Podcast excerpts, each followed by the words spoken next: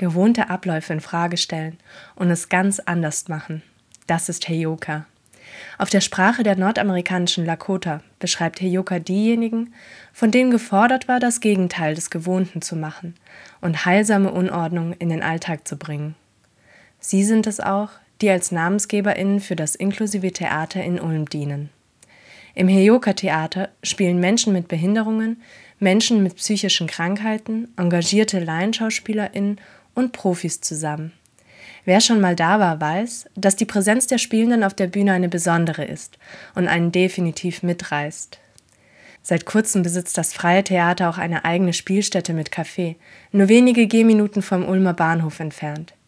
Damit aber das Ensemble auch den Drang nach Abwechslung und Austausch gestillt bekommt, wurde das Projekt Le Camion Bleu ins Leben gerufen. Ein blauer Bus, der auf die Reise zu verschiedenen Künstlerinnen und AkteurInnen fährt, die ihr Wissen und ihre Ideen teilen wollen. Sie fahren so lange, bis sie genug Inspiration und Erfahrung gesammelt haben, um es vom Bus aus über Veranstaltungen und Workshops wieder an BürgerInnen weiterzugeben. Vom 22. bis 25. Juni diesen Jahres richtet Heyoka zum ersten Mal das Tausend Wege Bühnenfest aus. Zu diesem viertägigen Festival wurden renommierte Gruppen und Ensembles aus Deutschland, Italien und der Schweiz eingeladen, die inklusive und künstlerische Vielfalt in ihren Produktionen leben. Wenn ihr Lust auf einen Tee bei Heyoka habt, wissen wollt, auf welchem Weg sich Le Camion Bleu derzeit befindet oder euren Festivalbesuch bei 1000 Wege planen wollt, schaut einfach auf www.heyoka-theater.de rein oder macht euch auf den Weg.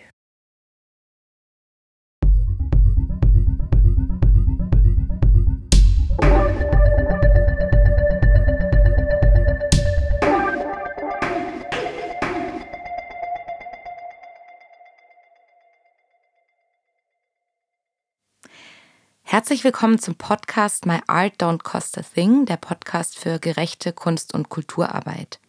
Ich bin Paula Kohlmann, ich bin Kuratorin und Dramaturgin aus Stuttgart und bin heute Moderatorin der dritten Folge und als Gast ist bei mir Janina Benduski zum Thema Arbeitsbedingungen in den freien darstellenden Künsten. Ich sitze im äh, Tonstudio des Künstlerhauses Stuttgart in Stuttgart und Janina, du bist in Berlin.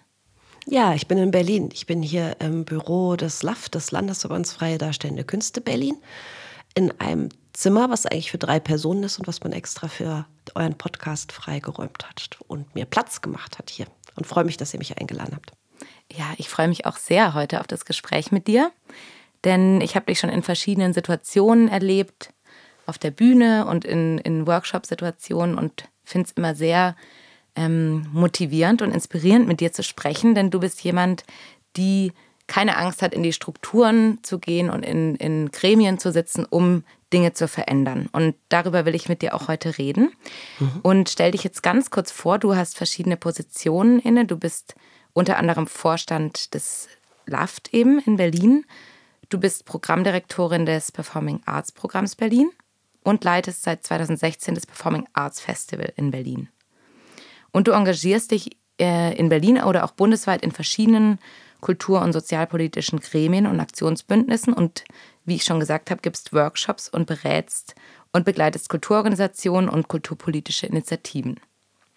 Und bevor wir über all diese spannenden Bereiche und Verantwortungen, die du hast oder übernimmst, äh, ins Gespräch kommen, erstmal ganz äh, basic für alle ZuhörerInnen, die vielleicht auch nicht genau wissen, was das ist. Kannst du uns erklären, was sind die freien darstellenden Künste? Tatsächlich ist das eine Frage, ich, der ich ab und zu begegne. Also gerade in der kulturpolitischen Arbeit. Ähm, es ist sehr viel besser geworden, wenn man heutzutage sagt, die freie Szene oder die freien darstellenden Künste wissen das schon deutlich mehr Menschen, was damit eigentlich gemeint ist. Aber auch in der Politik oder in der Öffentlichkeit fragen die Leute mal wieder, was ist denn das da eigentlich? Ähm, und es gibt, der Ehrlichkeit halber, gibt es zwei Antworten, zwischen denen ich immer so ein bisschen herumvariiere. Äh, es gibt so die ganz korrekte formale Definition.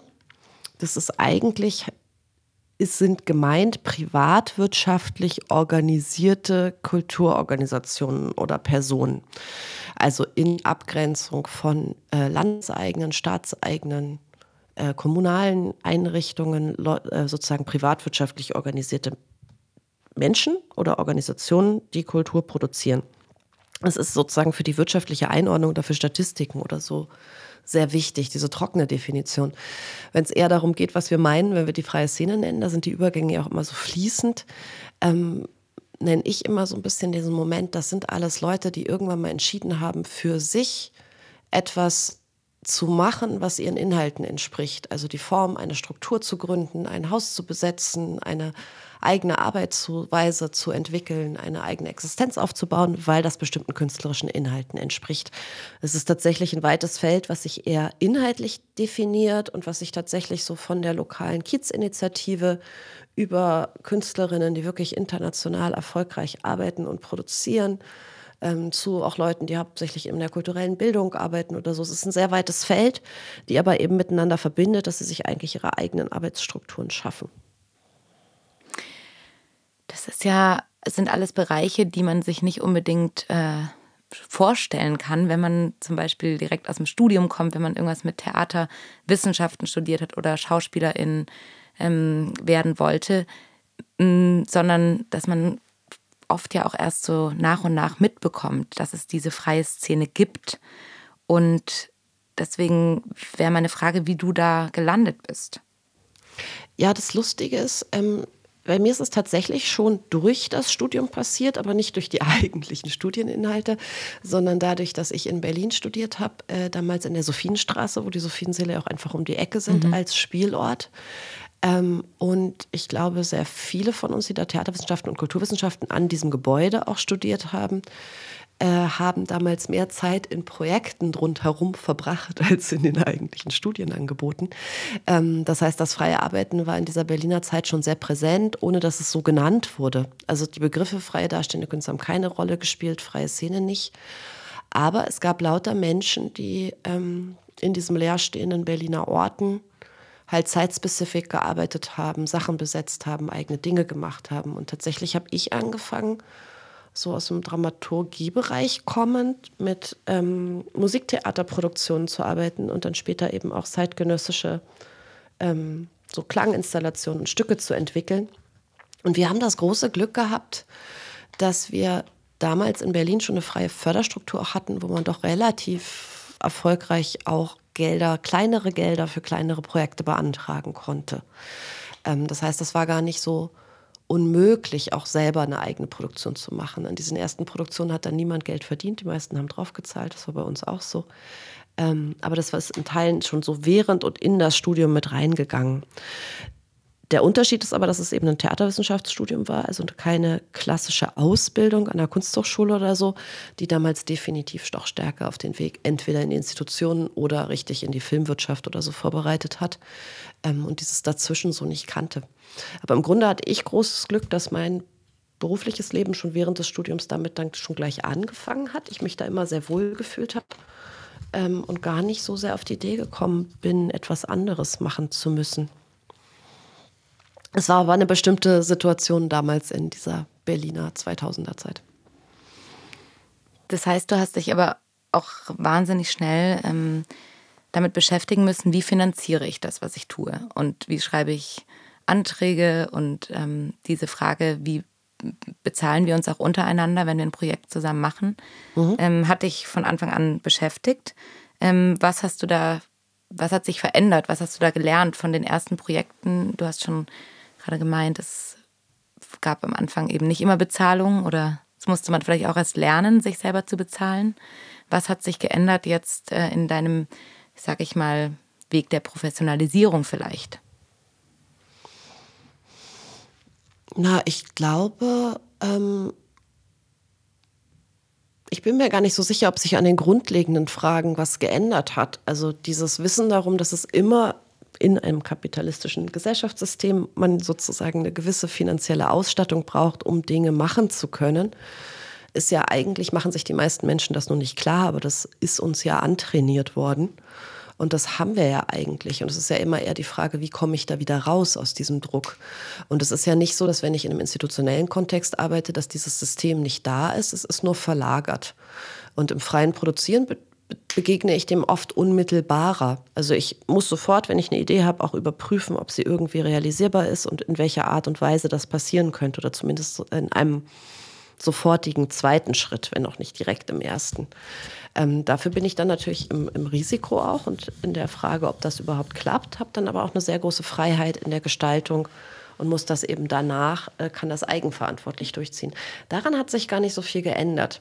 Ich glaube, wo sich was daran geändert hat, ist, dass ähm, im Sinne von, dass es nicht mehr eben neben dem Studium ist, sondern wirklich eine eine Arbeit, das für Leute, die das etwas länger machen, eben immer bedeutet, dass sie schon anders mit Geld umgehen, so dass sie da auch wirklich Geld verdienen und dass sich das Projekt dann auch nicht nur für sie selber, sondern auch für alle anderen Beteiligten, die ja vielleicht auch Familien haben und sozusagen eine gewisse gesicherte Existenz brauchen, auch tatsächlich anders, anders funktioniert für sie im Lebensalltag.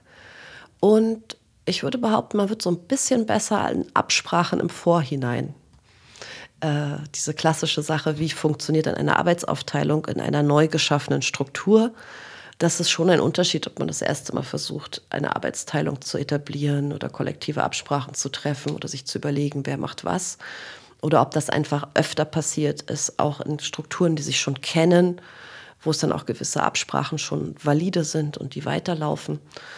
Das empfinde ich aber gerade eigentlich als einen sehr angenehmen Teil des Älterwerdens, dass bestimmte Geschichten aufeinander aufbauen und nicht alles wieder ganz von vorne überlegt werden muss. Diese Gespräche, die man im Kollektiv führen muss oder auch kann, ähm, über Arbeitsbedingungen, über Bezahlungen, über Absprachen und Verantwortlichkeiten, ähm, sind, glaube ich, für viele ähm, ja, Kollektive oder KünstlerInnen auch eine Herausforderung. Ähm, und du gibst ja auch Workshops und, und hältst Vorträge ähm, was könntest du da als, ähm, als Erfahrung mitgeben? Ja, ich glaube, also am Ende, das ist halt der Nachteil an den eigenverantwortlichen Strukturen. So bestimmte eigene Ver Erfahrungen müssen vielleicht auch einfach alle Menschen selbst machen. Was mitzugeben ist, dass es okay ist, diese Erfahrungen zu machen. Ähm, und dass es auch in Ordnung ist, wenn es an manchen Stellen, wenn bestimmte Konstruktionen neu aus probiert werden, auch einfach erstmal ein bisschen vielleicht zu Missverständnissen führt oder so. Weil ähm, die Verkrustung von Strukturen wird ja oft angeprangert, aber wenn Strukturen verkrustet sind, gibt es eben auch ein gesichertes System, in dem sich Menschen bewegen können. Und so völlig unverkrustete Strukturen, wo nicht mal was drei Jahre hält, äh, nerven halt auch fürchterlich, weil alles immer, immer fluide und in Bewegung ist. Und ich glaube, diese Balance dazwischen auch zu erproben und das zu lernen, kann man Menschen nur mitgeben, das ist jemals, wenn man von der gewohnten Spur abweicht und was Neues machen möchte, ist es ein aufwendiger Prozess. Ich warne zum Beispiel immer Menschen vor der ersten großen Finanzierung, weil das habe ich so oft in meinem Umfeld erlebt, dass Leute, solange sie unter sehr prekären Bedingungen oder mit quasi kein Geld rein aus Idealismus sind, sich alle hervorragend äh, verstehen und dass dann das erste Mal, wenn wirklich ein größerer Erfolg oder ein größeres Geld ins Spiel kommt, nochmal ein ganz krasser Reibungsmoment auftaucht. Der muss gar nicht schlecht ausgehen, der geht ganz oft gut aus, aber er kann schlecht ausgehen, weil auf einmal ein anderes Verteilungsthema auf dem Tisch liegt, was sie vorher nicht hatten. Wenn du sozusagen immer nur versuchst, mit dem absoluten Minimum klarzukommen, musst du dich natürlich nicht darüber streiten, wie ein etwaiger Überschuss verwendet wird oder wie, wie du mit dem Gewinn umgehst oder so. Ähm, und das ist finde ich, einen Moment dieses ersten größeren Erfolgs, der setzt Strukturen noch mal ganz schön unter Druck. Und damit rechnen die Leute dann oft gar nicht mehr, weil die Gründungsphase überstanden ist und man schon eine Weile miteinander gearbeitet hat. Ähm, das sind so Dinge, glaube ich, wo Leute helfen können, auf Momente aufmerksam zu machen, wo so Sollbruchstellen sein könnten. Und dann auch vor allem einen Umgang damit zu vermitteln, beziehungsweise ja wirklich im Sinne von einer guten Fehlerkultur eben auch zu sagen, das ist normal, dass es da zu Reibungen kommt, dass es da zu Stressmomenten kommt. Äh, dazu haben wir vielleicht ein bisschen weniger Machtmissbrauch, wenn ihr euch anständig aneinander vorher gleichberechtigt äh, auch, auch verhakt. So. Ähm, ja, das ist vielleicht eher so ein Lerneffekt, als dass man ein Modell mitgeben könnte. Jetzt würde ich aber gerne noch mal fragen, diese verkrusteten Strukturen. Du gehst ja auch mit deiner Arbeit in diese Strukturen. Ich habe in der Einführung schon gesagt, du hast irgendwie keine Angst davor, auch in die Gremien zu gehen und, und diese Arbeit zu tun, vor der viele sich vielleicht scheuen oder keine Lust haben, weil es ja auch sehr mühsam sein kann. Ähm, was davon machst du ehrenamtlich aus Überzeugung und was davon machst du auch als Moneyjob sozusagen oder unterscheidest du da inzwischen gar nicht mehr, weil du es geschafft hast, das alles ähm, einfach als deine Arbeit anzusehen? Mm, ja, also das ist jetzt ähm, gar nicht so eine einfache Frage. Also tatsächlich äh, ist es eigentlich andersrum gewesen, dass ich schon gedacht habe, ähm, es braucht Strukturen auch, um die eigenen Projekte zu realisieren, um die eigenen Arbeiten zu machen. Und als ich äh, angefangen habe, sozusagen aus dem Studium heraus wirklich arbeiten zu wollen, haben wir mit der ehrlichen Arbeit ja zusammen mit Elena Polzer und einer weiteren Freundin, die jetzt nicht mehr in dem Bereich arbeitet, diese ehrliche Arbeit gegründet, dieses Produktionsplattform haben wir das damals genannt. Ähm, und das war schon der Gedanke, eine Struktur zu haben, um eigene Projekte gut realisieren zu können mit anderen zusammen. Aber das war noch gar nicht so als Verändern der gesellschaftlichen Strukturen gedacht. Und da kam dann die Verbandsarbeit wirklich oder die politische, kulturpolitische Engagement wirklich als ein ganz klassisches Ehrenamt dazu wo man dann Mitglied ist in einem Verein und dort sich engagiert und dann einen Vereinsvorstand geht und ähm, zusätzlich ein Papier arbeitet, äh, schreibt oder eine Sitzung besucht oder ein Politikerinnengespräch führt zu Themen, die alle betreffen, wie Honorare in Fördersystemen oder Zulassungsverfahren auf, im öffentlichen Raum oder solche Geschichten. Und natürlich hätte man dann kann ich dann am Ende profitiere ich natürlich mit meiner eigenen Arbeit dann auch wieder von dem Ergebnis, aber vielleicht auch nicht notwendigerweise, weil kann ja sein, dass ich das nie wieder mache.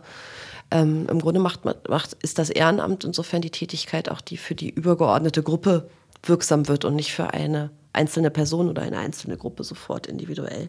Insofern haben wir das auch als Kollektiv in der ehrlichen Arbeit immer ein bisschen unterschieden, wann wir unterwegs sind, um Geld zu verdienen, was dann eben in der Struktur auch zur Verfügung steht und wann die einzelnen Mitglieder sich in den verschiedenen kulturpolitischen Organisationen oder auch in anderen politischen, das muss ja nicht nur Kulturpolitik sein, Strukturen engagieren und dann Arbeitszeit natürlich eigentlich nicht zum Gelderwerb zur Verfügung steht und fanden das aber immer alle auch als Kollektiv sehr wichtig und haben das immer ermutigt. Also es waren auch einige andere Kollektivmitglieder in diesen Strukturen unterwegs und haben sich da engagiert, um Situationen zu verbessern.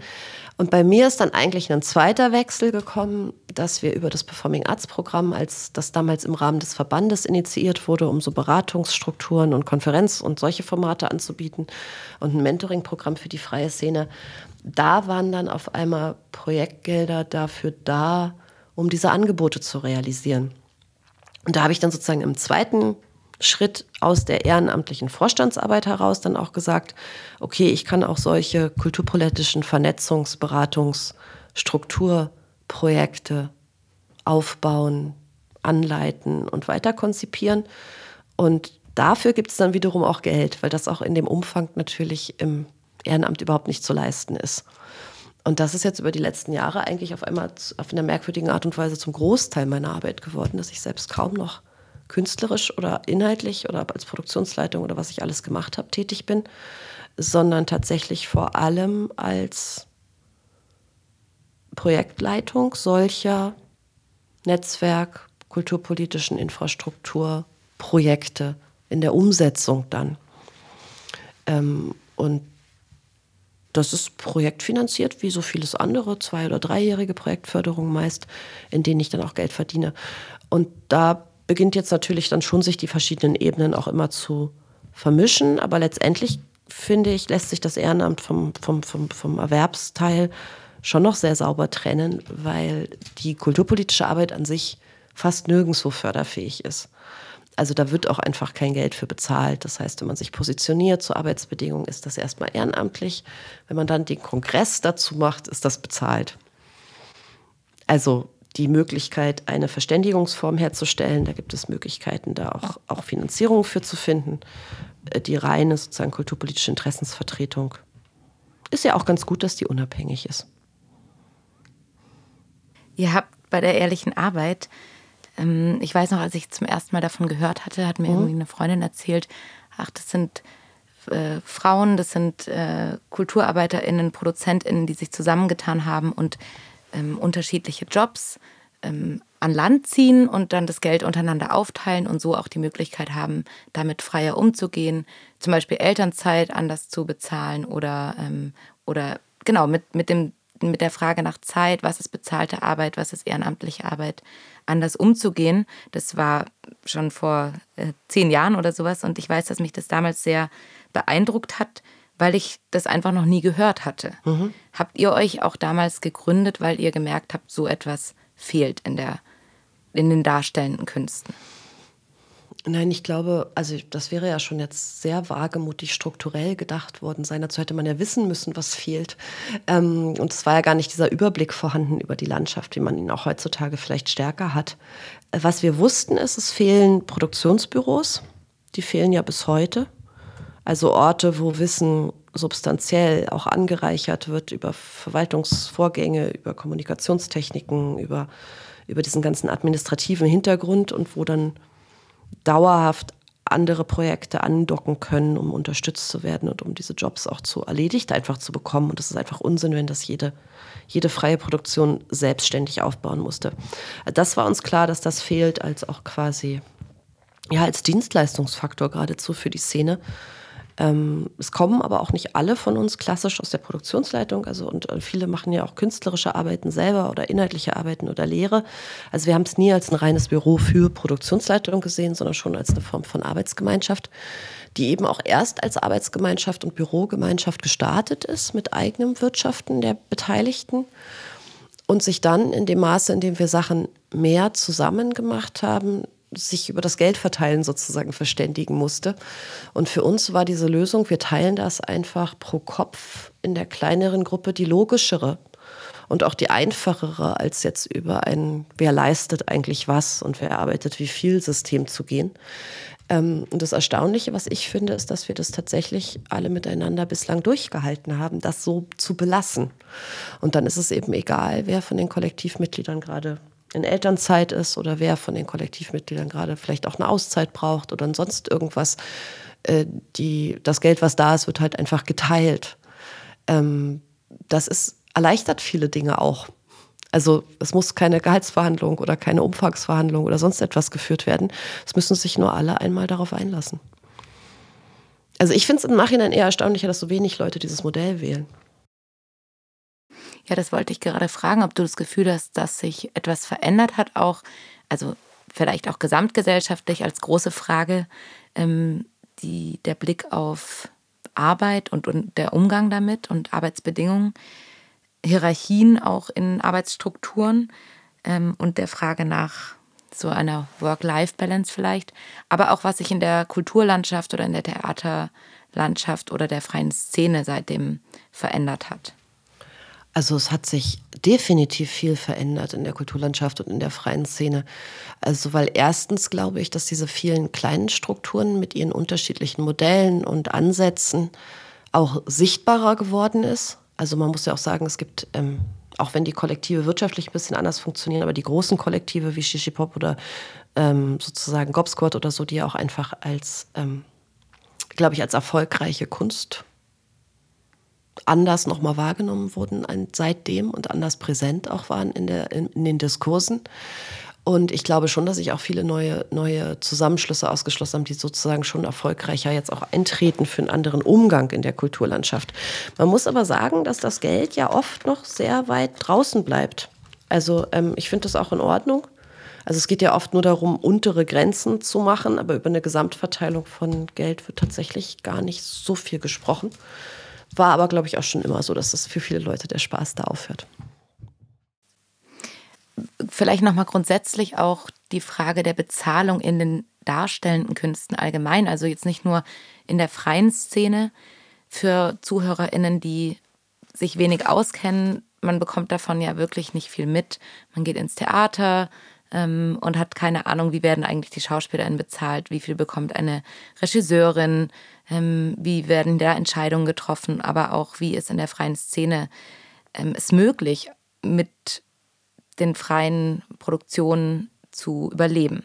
Kannst du da mal grundsätzlich sagen, wie ist in Deutschland die Situation finanziell in der Theaterlandschaft?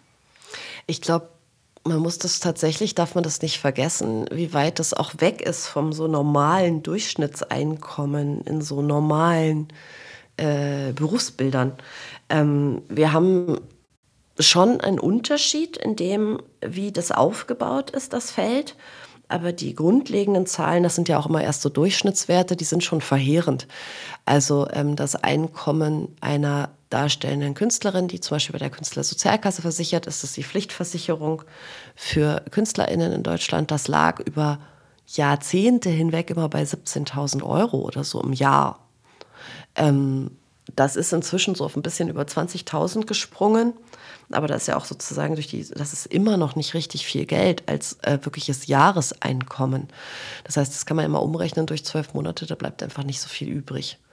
Ähm, und, und, die sind dann in dem Sinne ja noch nicht mal, das müssen dann da, davon ja noch die Krankenversicherung und so weiter zahlen, ihren Anteil an der KSK.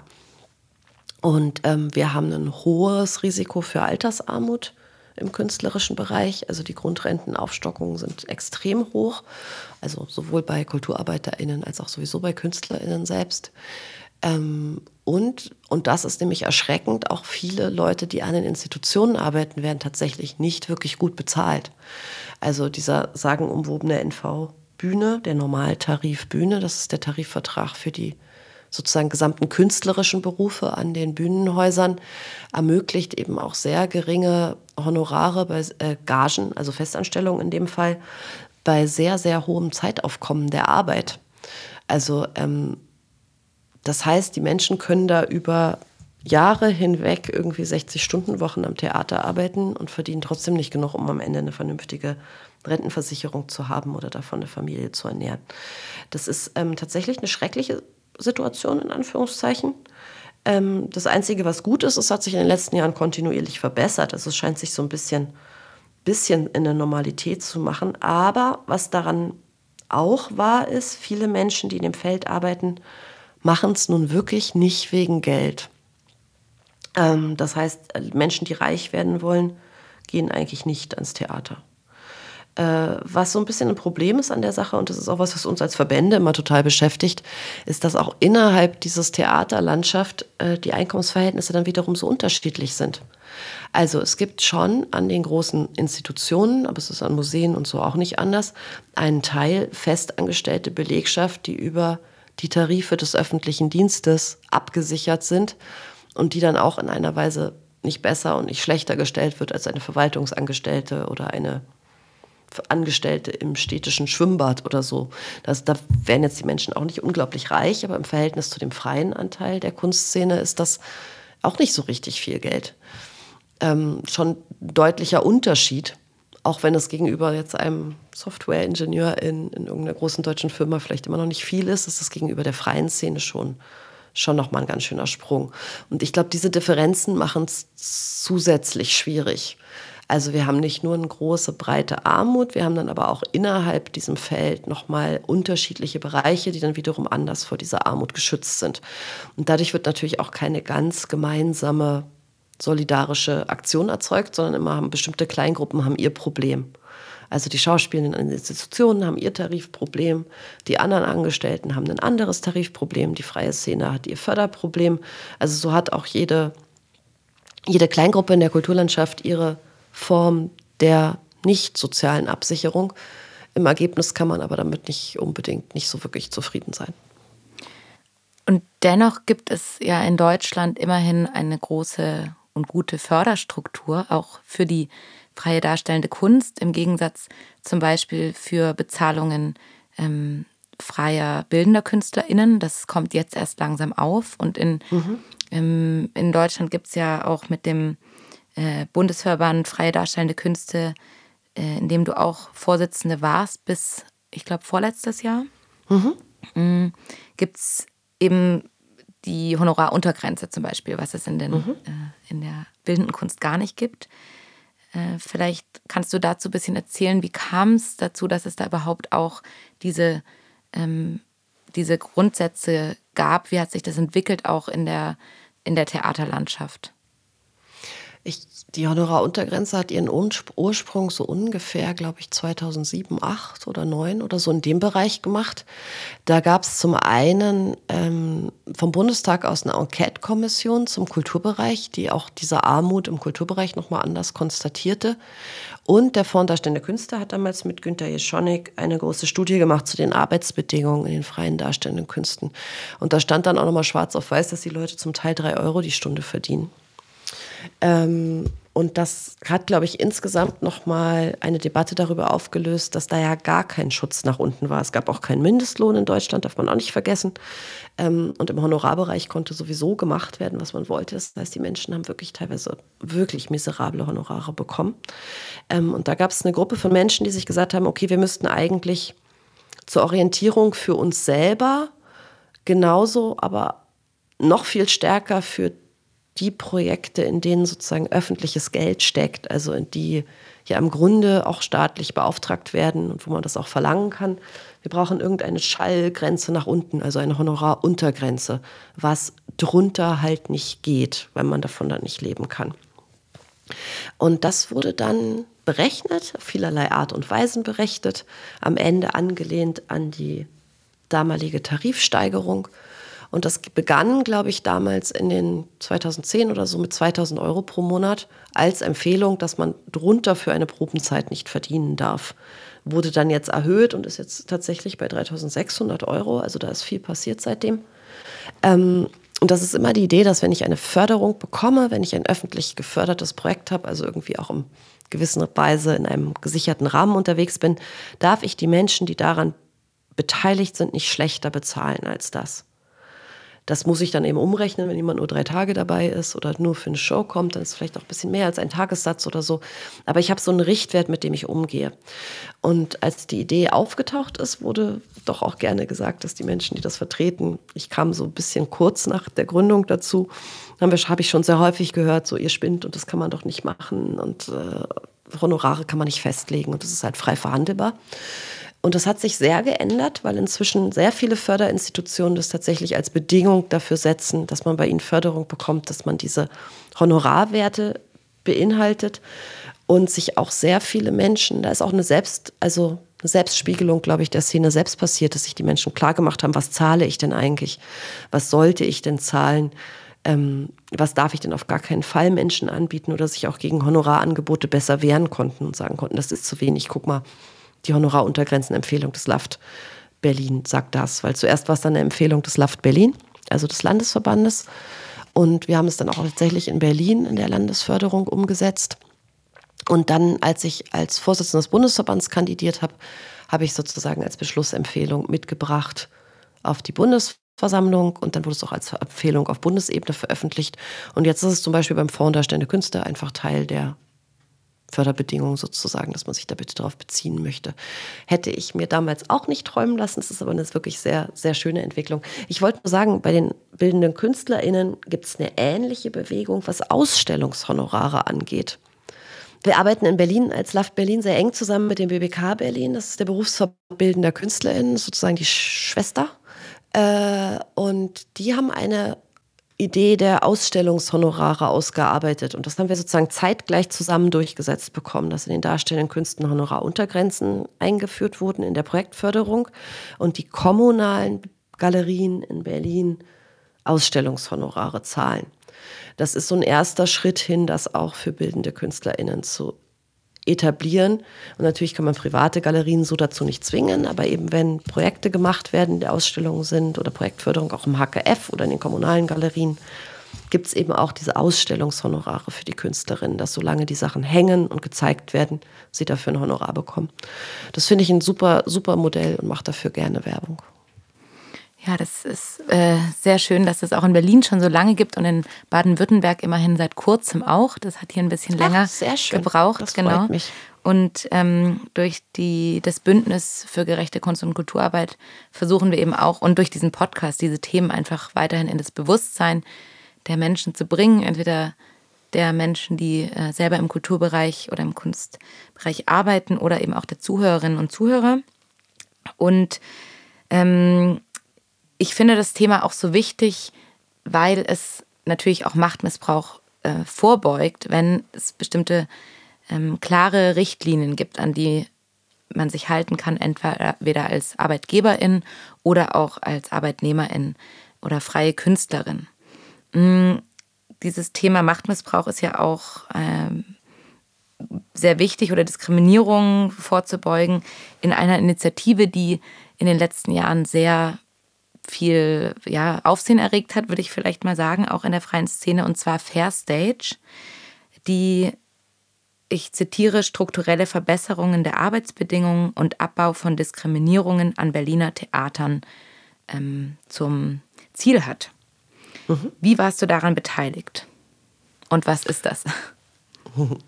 Äh, Fairstage ist entstanden im Frühjahr 21. Das ist jetzt also auch schon oh, schon fast zwei Jahre alt, Wahnsinn.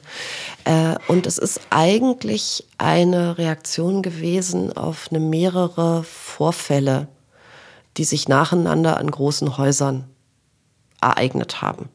Also angefangen vom Rassismusproblem im Schauspielhaus Düsseldorf, über sozusagen MeToo-Vorwürfe an verschiedenen Häusern, über bestimmte Sachen, hatten sich so mal wieder diese Einzelfälle aneinander gereiht und haben dazu geführt, dass wir wirklich auch nochmal dachten, in einem größeren Umfeld hier, dass eigentlich das nicht sein kann, dass immer auf den nächsten Einzelfall gewartet wird.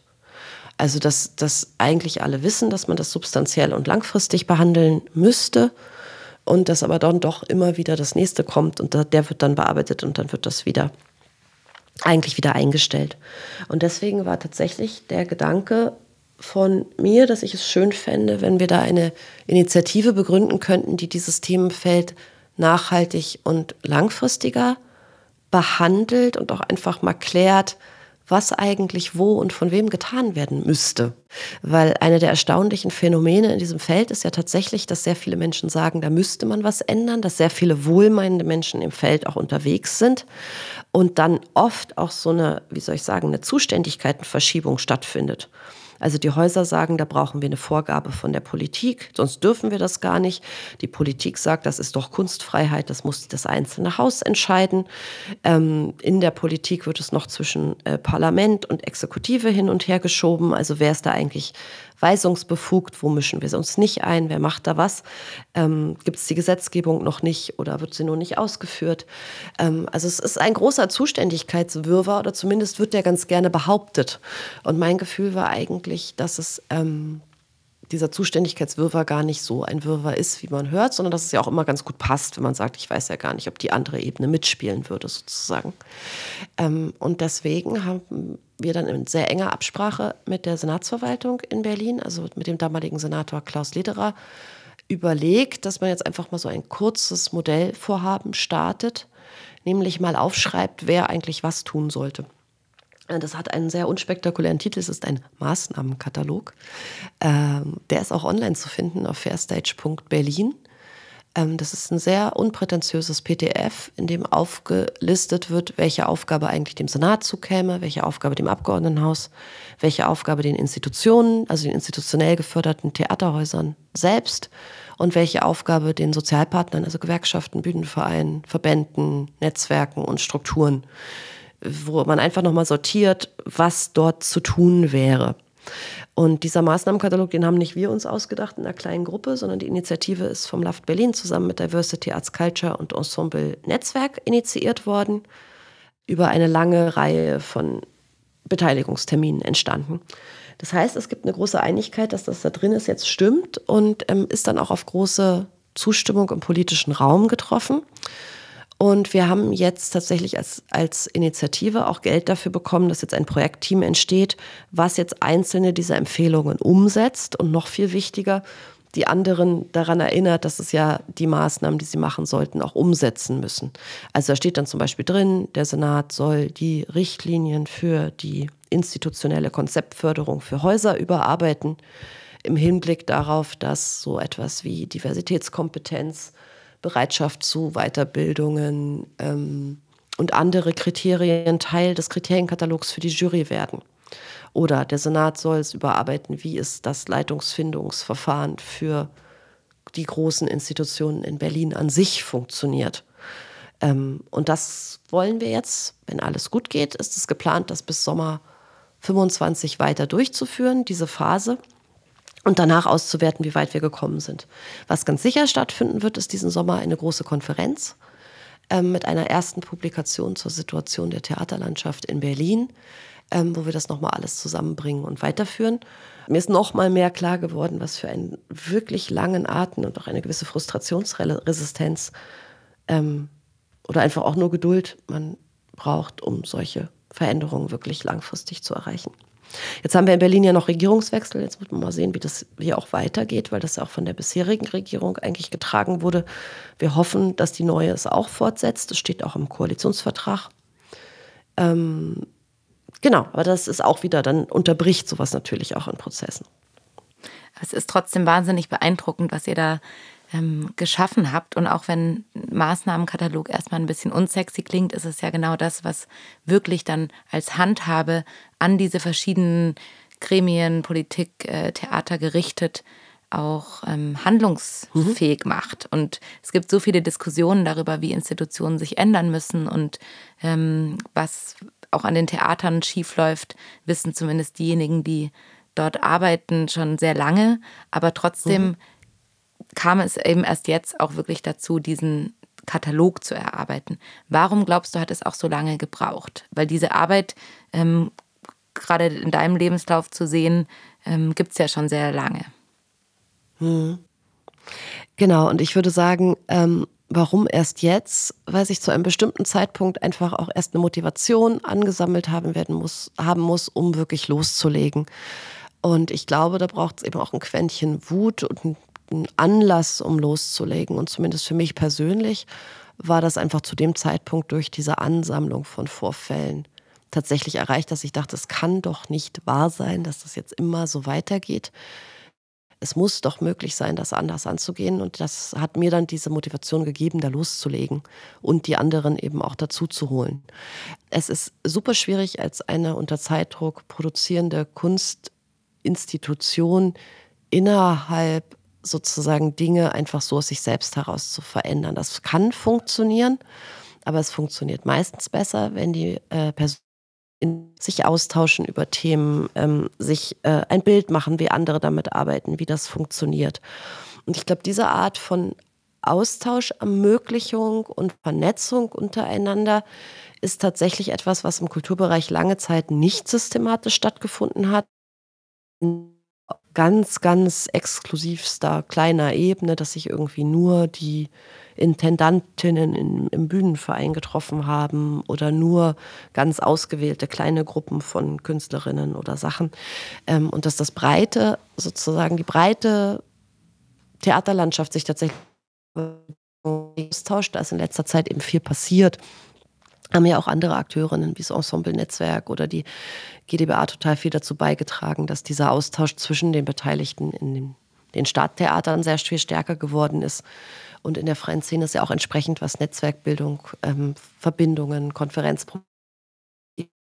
Und ich glaube, das ist letztendlich auch nochmal, was dann eine gute Grundlage bereitet, auf der dann solche Initiativen sich auch anders entwickeln können.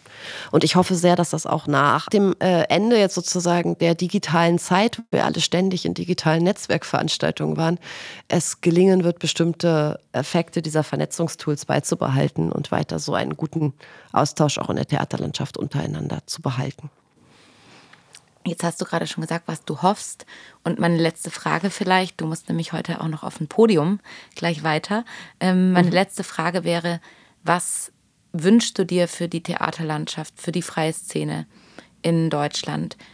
Gibt es quasi ein Bild, wenn alle Maßnahmen eures Katalogs erfüllt sind? Wie, mal, mal uns mal ein Bild auf, wie stellst du dir vor, dass Arbeiten aussieht in der freien Szene in der Zukunft? Das ist natürlich eine, eine große Frage. Ich glaube, ich glaube, ich würde tatsächlich sagen, dass eine Bild, wie das Arbeiten in der freien Szene aussieht, ist, wäre sozusagen kein schönes Bild. Denn das, was ja im besten Fall entsteht, ist ein unglaublich vielfältiges Bild von sehr verschiedenen Formen zu arbeiten, die jeweils für diese Struktur und die Personen darin richtig sind. Und das kann eben auch sehr unterschiedlich sein. Also so wie ich glaube, dass es nicht das eine Strukturmodell gibt oder die eine Art mit Einkommen in einer Struktur umzugehen, muss es ja auch zu dem jeweiligen Personen, die da drin sind, letztendlich passen. Und ich glaube, wenn wir es schaffen, dass insgesamt ähm, eine größere Bereitschaft ist, auch Strukturen so zu verändern, dass sie tatsächlich für die Menschen, die da drin arbeiten, funktionieren und gut sind, würde sich dadurch auch eine größere Pluralität ausbilden, die dann in ihrer Vielfalt dann auch die anderen wieder anregen kann, Sachen zu verändern. Also das wäre vielleicht der erste Punkt, nicht dass die eine Art zu arbeiten, sondern die vielen Arten zu arbeiten. Der zweite Punkt wäre tatsächlich ähm, dieses Gespräch darüber, ob das gut ist und was daran zu verändern ist, nicht immer erst aus der Krise herauszuführen, weil etwas schiefgegangen ist oder weil es einen Vorfall gab oder die Leute gar nicht davon leben können, sondern das regelmäßiger zu tun, Arten und Weisen, wie Sachen gemacht werden, zu befragen, ähm, zu verändern und immer mal wieder sich anzuschauen, warum eigentlich und das zu machen und das nicht als ein, ein, ein Leidensdruck oder ein Es muss sein zu begreifen, sondern als etwas Schönes, dass sich Strukturen eben auch verändern und weiterentwickeln. Äh, wir hatten hier im Büro ganz oft das Phänomen, dass dann Leute kamen und die neu waren, in der Corona-Zeit dazu kamen, ohne Büro, regelmäßigen Alltag und dann fragten, wie habt ihr das denn früher gemacht? Und dann haben wir die Leute, die dann vor der Corona-Zeit schon im Büro waren, haben sich dann aber auch gar nicht mehr so genau daran erinnert und haben sich dann total daran gefreut, dass es diese Regelungen von wie funktioniert Kaffeekasse, wie bis das und das eigentlich alle nicht mehr so gab und dachten, ah prima, das können wir uns jetzt alles neu ausdenken. Ähm, und das finde ich was Schönes, wenn man so eine dauerhafte Art, immer mal wieder Sachen zu evaluieren und zu verändern, auch als was Positives begreift und gar nicht als eine Huch, meine Strukturen werden in Frage gestellt. Und das Dritte ist, und das ist ja wahrscheinlich das Allerschwierigste, also wenn man sagt Pluralität der Arbeitsweisen, Veränderung als dauerhafter Zustand, das geht vielleicht sogar beides noch, aber ich glaube, der dritte Punkt zu sagen, dass man sich schon wünschen würde, dass es innerhalb dieser vielen pluralen Strukturen eben ein unglaublich respektvolles und liebevolles Miteinander mit den Menschen gibt was ja nicht notwendigerweise heißen muss, keine Hierarchien, aber eben anders gelebte Hierarchien oder Arbeitshierarchien.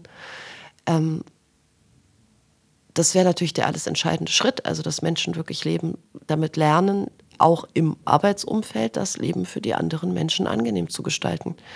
Ähm, ja, das wäre dann der große Wunsch am Ende. Sehr schön. Und auf was für ein Podium gehst du jetzt heute noch, bevor wir das Gespräch beenden? Das ist ein äh, Festival für Computerspiele. Oh. Ja, das ist ganz interessant. Die haben sich gemeldet, weil die machen Kunstcomputerspiele. Amaze heißt das. Und ähm, begreifen sich als Teil der Kunstszene, sind aber interessiert an mehr Austausch. Und da gibt es so ein geschlossenes Vorformat vor der eigentlichen Festivaleröffnung, wo sie die mit anderen Kunstfeldern verbreiten wollen. Und wir haben ja über die Digitalkunst tatsächlich auch sehr viele Menschen mit sage ich mal, Theaterhintergrund, die jetzt im Feld der digitalen Künste unterwegs sind. Aber diese Szene, die direkt wirklich aus der Games-Entwicklung kommt, ist nochmal ein bisschen anders. Und da gibt es einen sehr kommerziellen Bereich und dann gibt es die, ich würde mal sagen, ich hoffe, ich benutze den richtigen Begriff, Indie-Games, glaube ich, heißt das. Ähm, also die freie Szene der Computerspiele. Mhm. Ähm, und die hat ein Festival mit einem Diskursprogramm und da soll ich zu einem Vorgespräch kommen, um eben über Möglichkeiten von Förderung, Verbindung mit der freien Kulturlandschaft, Zusammenarbeit zu sprechen. Das finde ich eigentlich sehr spannend. Und da gehe ich jetzt mal hin und gucke, was die Computerspiele so machen. Ja, das ist sehr schön, das auch nochmal zu hören als letztes Bild jetzt, denn was ich aus dem Gespräch mit dir auf jeden Fall rausziehe oder mitnehme, ist, dass es so wichtig ist, sich zu vernetzen, im Gespräch zu bleiben, um motiviert zu bleiben, um äh, diese Veränderungen wirklich durchzuführen und ähm, ja, nicht aufzuhören, auch die Arme auszustrecken in andere Bereiche und zu schauen, wie läuft es da, was können wir dort mitnehmen und auch ähm, vielleicht hinbringen und uns einfach weiterhin auszutauschen. Vielen Dank für das Gespräch, Janina. Ich wünsche dir einen schönen Abend und viel Spaß auf, der, ähm, auf dem Podium. Vielen Dank dir, das war jetzt sehr schön und ähm, wir sehen uns sicherlich bald wieder, ob es jetzt in Berlin oder in Stuttgart. Bestimmt, ja, ich freue mich sehr drauf. Und ähm, jetzt, liebe Zuhörerinnen, ähm, ihr könnt gerne uns äh, auf Instagram folgen, um mitzubekommen, was, welche Gespräche wir als nächstes führen, wer hinter dem Podcast steht, was die Idee ist, ähm, dieser, dieses Podcasts und vor allem auch, was das Bündnis für gerechte Kunst- und Kulturarbeit ist, die sich eben auch einsetzen für eine Veränderung der Arbeitsbedingungen in den verschiedenen Bereichen der Kunst und Kultur. Danke euch, bis bald.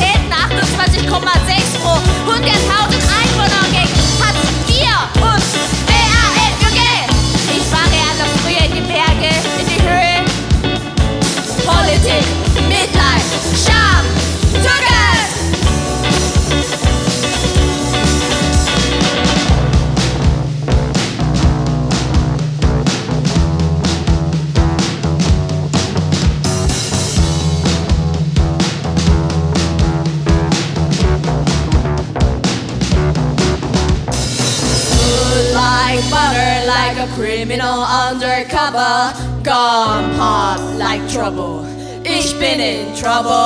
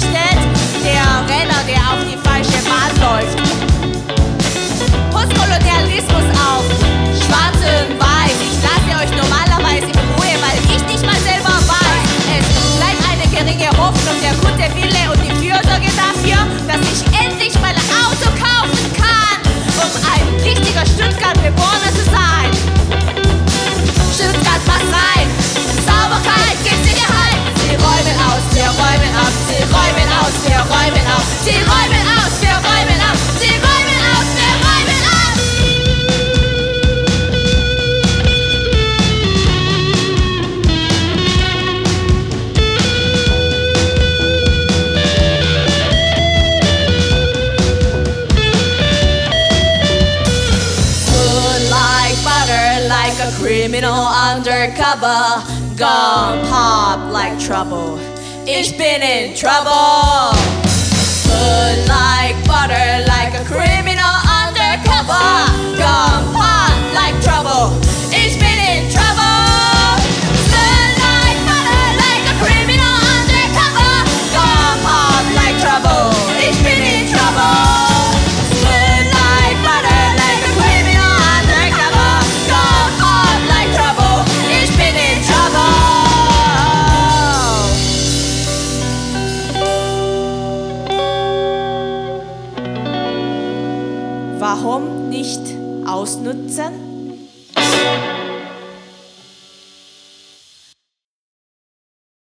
Sie hörten Butter, Klammer auf, Brezel, Klammer zu, der Band Horizontaler Gentransfer.